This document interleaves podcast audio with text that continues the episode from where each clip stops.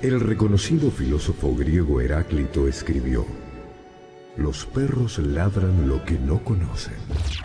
Para no andar ladrándole a cualquier cosa, Pablo Petroni nos trae su filosofía de bolsillo.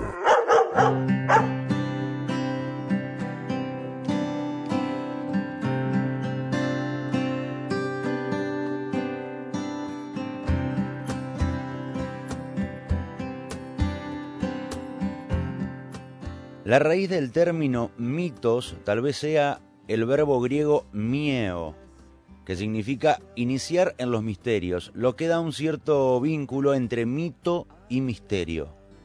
Pero este verbo, mieo, también quiere decir cerrar o abrir y cerrar, como en el caso de los ojos ante la luz. Entre los filósofos antiguos, la referencia a la luz es reiterada.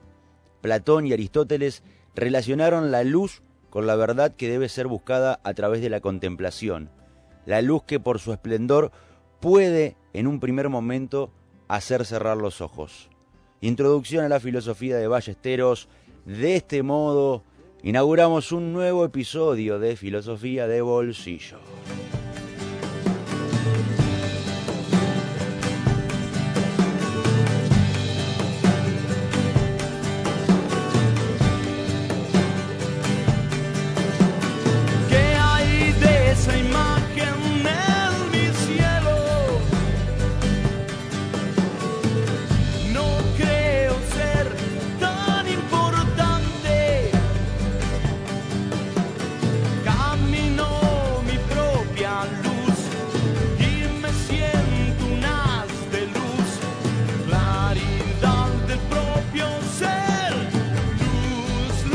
Quien camina su propia luz del otro lado de la línea telefónica es el señor Pablo Petroni. ¿Cómo le va, Paul? Bienvenido a Cuánto es Mucho, no es más.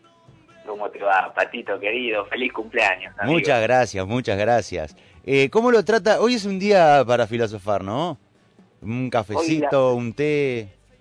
La verdad que está muy amable. Estamos de festejo por usted, el día está gris, así que está ideal para, para esa charla, ¿o no? Porque viste que muchos te dicen el, concepto, y acá, acá vamos a, las bases de la filosofía, el concepto de lo que es bueno y lo que es malo, o lo que es lindo y lo que es feo.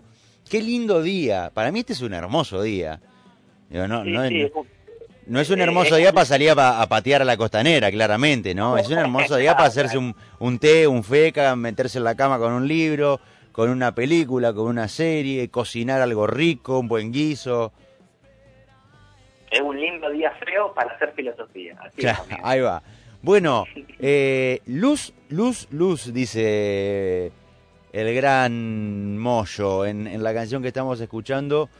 Eh, y repite, luz, luz, luz, luz del alba. Bueno, estamos hablando, vamos a hablar en realidad de filosofía de la luz o lo que significa o lo que representa la luz en la filosofía. Y tenemos para rato, ¿no? Vos sabés que eh, el otro día estaba en plena clase virtual, ¿no? Eh, de la Facu, y estaba dando Platón, y justamente él hace una, bueno, Platón es un filósofo de la luz, ¿no? Como lo, nos animamos a llamar acá, y no sé por qué me dije, yo esto, lo tengo que hablar con Pato, porque la verdad que primero que le propuse a la comisión este tema, para mí, que este ejercicio que hago con vos en la radio lo llevo al aula, como lo, que hablo en el aula lo, traigo acá, pero la idea de luz y, la referencia que vos leíste muy bien al principio aparece en la historia de la filosofía, y hoy elegimos tres autores. A ver. Platón. Sí. El inolvidable Agustín de Hipona y una santa que ya hemos hablado de ella, Pato, del siglo XII, mm. Hildegarda de Bingen. Ajá, me suena, imposible olvidarse del nombre Hildegarda. Sí, sí, sí. Así que estos tres, estos tres pensadores, ¿no? Eh, con Platón a la cabeza, porque fue el que inventa un poco todo esto, si bien la, la, la referencia de luz está en toda la historia del pensamiento, Platón es el primero digamos que de alguna manera abre el juego. Claro. Y, y, bueno, juega con esta metáfora, ¿no? Porque no perdamos de vista que la luz siempre es una metáfora también. Sí, y está bueno esto por ahí que planteaba el texto este de Ballesteros, que uno por ahí asocia, asocia la, la luz con algo positivo, con algo que eh, ilustra, que nos permite ver. Eh, y está bueno esto de la parte final eh, en la que habla de que la luz muchas veces, por su esplendor, en un primer momento puede que nos haga cerrar los ojos. Qué loco esto, ¿no? fíjate vos, Pato, qué interesante. ante tanta luz, o sea, ante tanta verdad, nos quedamos ciegos. En palabras del gran Rodolfo Páez, vivir atormentado de sentido, ¿no? Totalmente. Cuando hay tanta, tantas respuestas, eh, a veces conviene quedarse con más preguntas que respuestas, ¿no? Tan, tanta información muchas veces nos nubla la, la visual. Fíjate vos que eh, respecto de esto, eh, Platón y Aristóteles, los, las dos grandes figuras griegas por excelencia, ¿no? relacionaron la luz con la verdad. Y esta luz, que es la verdad, por su esplendor, puede, en un primer momento, hacer cerrar los ojos. O sea que, imagínate vos, Pato, cuando te levantás muy temprano y, y, manoteas la mesita de luz, prendés la luz, ¿qué haces? ¿Qué, te produce al principio eso? Y te encandila un poco, lógico. Claro, corres la cara. Sí. Eh, eh, esa es la actitud del ser humano cuando hace filosofía, al principio. Es decir, se queda encandilado y tiene que correr la cara porque es tanta verdad. Demasiada info. claro, demasiada info, amigo.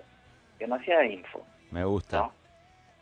Y fíjate vos, eh, este quehacer propio del ser humano, que es la filosofía, recordémosles a la audiencia, Pato, que Dios no hace filosofía porque es Dios, no tiene necesidad. Ya tiene las respuestas. Claro, Ahí va. Fíjate vos, ¿no? Y los demás animales inferiores al humano no pueden hacerla porque carecen de razón. Entonces, los griegos, ya en el siglo IV antes de Cristo, innovaron la palabra teoría. La palabra teoría significa visión divina. Viste que hoy en día vos decís, es teórico y que se te sí, sí, sí, sí, sí. Uy, tantas cosas. Eh, un libro, lo primero que me, si me decís algo teórico es un libro. Claro, claro, libro, ¿no? Para los griegos, teoría significó etimológicamente visión divina. O sea, proviene de un verbo griego que es teoreo, que significa ver, observar, contemplar. Entonces, la palabra teoría, para que la audiencia nos entienda, está ligada a la palabra histórica sabiduría. ¿En qué sentido? El gozo que produce ese ver las cosas en su verdad. ¿Me seguís? Excelente. Mira, ¿está para un mensaje? Hola Pato, buen día, feliz cumpleaños, saludos al genio de Pablo Petroni, como él decía ya en la alegoría de la caverna, aquel que se despojaba de las cadenas y veía la luz por primera vez, lo encandilaba. Saludos, Martín Lucero. Qué grande, bueno, un saludo a Martín, muchas gracias. Qué genio. Hacia ahí vamos, Pato. Hacia ahí vamos, hablamos un montón de veces. Pasa que es tan espectacular la alegoría de la caverna, o sea, dice tanto en una sola imagen eh, e, e, es realmente una, una genialidad. Mira, me dieron ganas ahora de tener un, cuadro de la alegoría de la caverna en, ahí en el comedor de mi casa. Che, no, te ya me voy por la. Frename porque me voy por la rama, Petroni. Tenemos que evacuar todas estas ramificaciones con una cerveza porque si no, el espacio nos queda de 45 minutos. Escucha, eh, tiene mucho que ver, ¿no? Esto de la, de la alegoría de la caverna. Como el amigo Martín señaló muy bien, eh, la alegoría de la caverna es la primera alegoría que aparece en, los griegos, en donde cuando el prisionero que está en la caverna se libera y realiza el pasaje de la oscuridad a la luz, Platón lo llamó conversión. algo que interesante. muy agustiniano, o sea, digo, imagino que de ahí Agustín lo debe tomar, ¿no? Exactamente, bien. O sea, la palabra conversión, para que la audiencia nos entienda, no es cristiano. En primer lugar, es filosófico. Porque la metáfora que contiene la palabra, ¿no? Platón la inventa en el libro séptimo de la República, un texto, eh, digamos, de los mejores que se escribieron en la historia, y Platón habla de esto, amigo, de justamente, mira vos, conversión en griego significa, Pato, volverse, girar el alma hacia la luz de la idea de bien. Uf, un montonazo. Y qué loco que no sea propio de, del cristianismo, ¿no? De esto de convertirse eh, pura, pura y exclusivamente, digo, cómo después, en palabras de Agustín, lo termina adaptando a esa, a esa conversión al eh, ver en esa luz a Cristo, ¿no? Pero como parte de, de una mirada de, de, un tipo que no, que no viene del cristianismo como Platón, ¿no? No, pero me... A ver, Agustín luego lo toma y lo cristianiza a, todo esto. Pero eh, interesantísimo gesto de Agustín. Pero fíjate vos que, que si vamos al origen, para Platón, eh, la imagen simbólica es la imagen de quien gira la cabeza y dirige sus ojos al bien divino. O sea, la caverna Pato vendría a ser, sin más, este lugar con eh, plasma, 5G, HD, todo lo que nos ata a la estupidez humana, que nosotros también, amigos, estamos abrazados. ¿no? Pero segurísimo, seguro. Eh, el mensaje de Platón es el siguiente, amigo, para, para toda la audiencia. Convertirse consiste en volverse de las meras apariencias a la verdad. Así nomás. De vuelta. El mensaje de Platón es el siguiente. Convertirse consiste en volverse de las meras apariencias a la verdad. Uf, en tiempos de, de Instagram y de, del postureo, de, de la fotito, del videíto, de lo que de compartir lo que como, de compartir lo que pienso, de tuitear eh, cada cosa que se me viene a la cabeza, que Qué, qué loco, ¿no? Esta postura de... E, e, e, esta frase, esta indicación de... El camino es completamente distinto. Eh, lo, lo, dijiste vos, lo, lo pariste vos y lo dejo ahí. Exactamente a eso nos dice Platón, ¿no? Este, ¿Qué queremos mostrar cuando mostramos estas cosas? ¿A, dónde vamos con esto? ¿No? Este, que en realidad este es el problema de la caverna. Hoy la caverna y quienes crean la caverna la hacen cada vez más sofisticada, está cada vez más buena. Cada vez se convierte más en una zona de confort, ¿no? Sí, en una zona de confort y en una jaula, te diría yo. Claro. Bien, ¿te parece que vayamos al segundo filósofo? Por favor, ya me mataste con Platón. Vamos, ahora vamos a Idegarda o vamos a Agustín. Vamos a Agustín. Bien. Entonces, Agustín, ¿no? de Hipona, filósofo de los padres de la iglesia, recuerda de la audiencia, corresponde a la patrística, de patrística viene padres de la iglesia, los primeros siglos del cristianismo, toma esto que dijo Platón y lo cristianiza. Claro, de alguna u otra forma, eh, Agustín eh, es como que un poco cosecha lo sembrado por Platón de alguna forma, ¿no? Exactamente. Lo, por Platón y un filósofo que viene después de Platón, que es platónico, que se llama Plotino, eh, pero, pero que bueno, Plotino tiene en sí la filosofía de Platón, sea como fuere, Agustín es un receptor y podemos decir así, es polémico esto, pero lo podemos decir. Eh, Agustín cristianiza a Platón.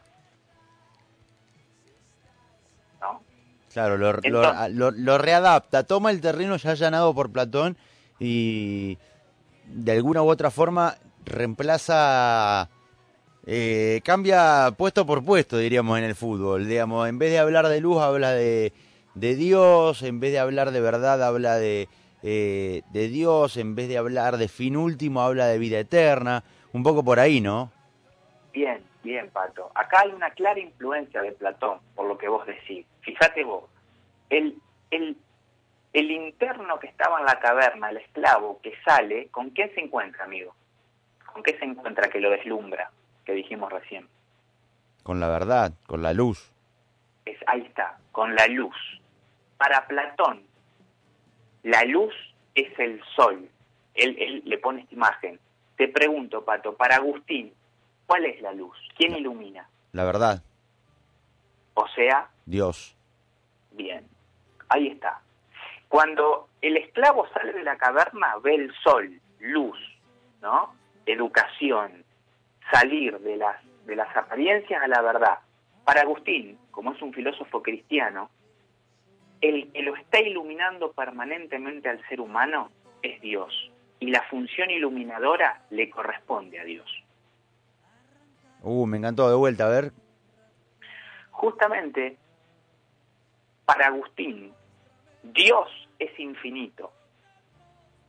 Y el ser humano es, como es humano, es finito, Claro. frágil, sensible.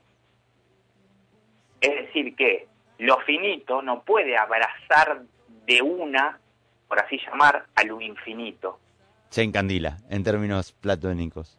Ahí está, se encandila. Y para que no se encandile, Dios lo tiene que iluminar. Dios lo tiene que iluminar para que el ser humano apenas desde infinitos kilómetros, años, luz de distancia pueda decir Dios. Me encantó. Excelente. Y, y te digo algo, a vos y a la audiencia, para que nos quedemos tranquilos. Los especialistas de Agustín, o sea, gente que le ha dedicado toda su vida a Agustín, no entiende bien a qué se refiere Agustín con la iluminación. Qué loco, O y, tal, y tal vez no lo entendamos nunca, ¿no? Porque cabezas tan, tan, tan entreveradas y profundas como la de tipos así, tal vez nunca lo entendamos. Y fíjate interesante, amigo, cuando vos haces un descubrimiento de esa talla, lo tenés que volcar a palabras. Pero el lenguaje siempre te queda chico, ¿no te da esa sensación? Obvio, siempre queda chico el lenguaje, porque e- es, de alguna forma, en realidad, la lengua es la que queda chico, no, y el lenguaje también, son de alguna u otra forma finitos eh, a la hora de tratar de, nombrar o de mencionar cosas que, que- escapan a nosotros. Bueno, de hecho, y, a ver, le pasaba a tipos como Platón y como Agustín, que tenían palabras, sacaban siempre unas de- debajo de la manga, no nos va a pasar a nosotros. Eh, es una muy buena reflexión, porque fíjate vos, Platón para explicar todo esto tuvo que escribir una alegoría, la alegoría de la caverna, para, para ser lo más didáctico, para explicarlo más sencillo. Y Agustín le tuvo que poner un nombre, la iluminación, para tratar de, hacernos entender que si no somos iluminados, no podemos conocer a Dios. Decir, Excelente. lo- lo- los dos juegan con la luz, lo que ilumina, lo que de alguna manera permite ver. ¿Me seguís? Y llega Hildegarda. ¿Hildegarda? ¿Lo digo bien? Hildegarda von Bingen, lo decís muy bien. ¿De dónde es Hildegarda? Eh, Te cuento, monja benedictina Ajá. de Alemania Bien. del siglo XII. Bien.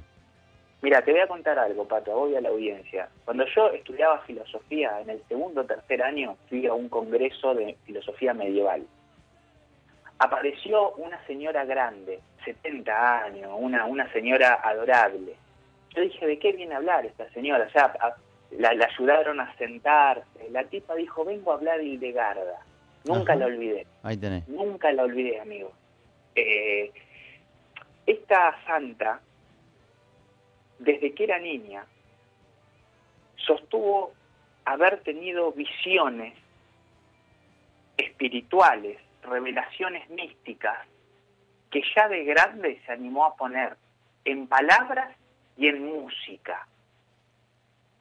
Apa, mirá, ahí aparece una, un- una variante que también puede ser un recurso importante para un filósofo. Eh, tener el don de la música también es una herramienta. te cuento, Hildegarda, para explicar lo que vio en sus visiones, escribió y compuso músicas que desde ya vos y la audiencia en Spotify ponen Hildegarda y automáticamente le salen todos las creaciones. Y sí, claro, digo, no, debe haber muchas Hildegarda. ya, ya la banco Hildegarda, me gusta que haya salido con la filosofía para ese lado, con la música, me gusta. la música y, también pinturas. Ah, también mira, ah, completita. Sí, sí, sí, sí, sí, porque, a ver, ¿cómo traducís a Dios, amigo? ¿Desde dónde? ¿Cómo? Música y pintura, ahí tenés. Ya vos, este, y esta santa, a ver, muy estudiada, muy recuperada, te voy a leer un fragmento de lo que dijo, breve. Desde que era niña y todavía hoy he experimentado siempre en mi interior la fuerza y el misterio de esas secretas y misteriosas facultades de visión. En el tercer año de mi vida vi una luz tan inmensa que hizo temblar mi alma pero como todavía era demasiado pequeña, no lo podía expresar. Excelente. Eh, bueno, una, una dotada para las artes, Hildegarda, también, ¿no? Bastante poética. Exactamente. Su pensamiento va de la poesía a la música, de la música a la pintura, y apenas puede expresar, mirá la palabra que utiliza, hizo temblar mi alma. ¿No? De nuevo, Dada la fragilidad humana, la visión en estado puro de esa luz nos desencaja, Pato. Omnubila. omnubila. Y la como conclusión podemos decir que la filosofía y Dios nos hacen temblar. Amigo, te has pasado en el día de la fecha. Quedaron ahí en, en tres cuadros distintos. Platón, Agustín e Hildegarda, que ya la voy a buscar en Spotify. Vamos, vamos a escuchar algo de Hildegarda en un rato, capaz, ¿eh? Ojo ahí. Eh, eh, ojo ahí, ojo ahí, porque es una música que rompe con todo lo que conocemos. Y lo bueno, Pato, es esto, ¿no? Llevar una novedad a la audiencia, tratar de llevar, eh, dejarlos pensando, ¿no? Este, y ponerle un, poco de luz a este tiempo tan oscuro también, ¿no? A este tiempo donde hay más incertezas, inseguridades, oscuridades, tratar de con la filosofía alumbrar un poco. Así que bueno, te agradezco como siempre y te mando un abrazo enorme, amigo. Petroni, abrazo grande para usted. Nos estamos hablando, espero que antes del martes que viene, cuando preproduzcamos eh, este espacio y que sea para compartir algún brebaje. ¿Eh? Le dejo un abrazo. un abrazo. Chao, chao. El señor Pablo Petroni, Filosofía de Bolsillo, todos los miércoles aquí en Cuánto es Mucho. Hoy hablamos de la filosofía de la luz.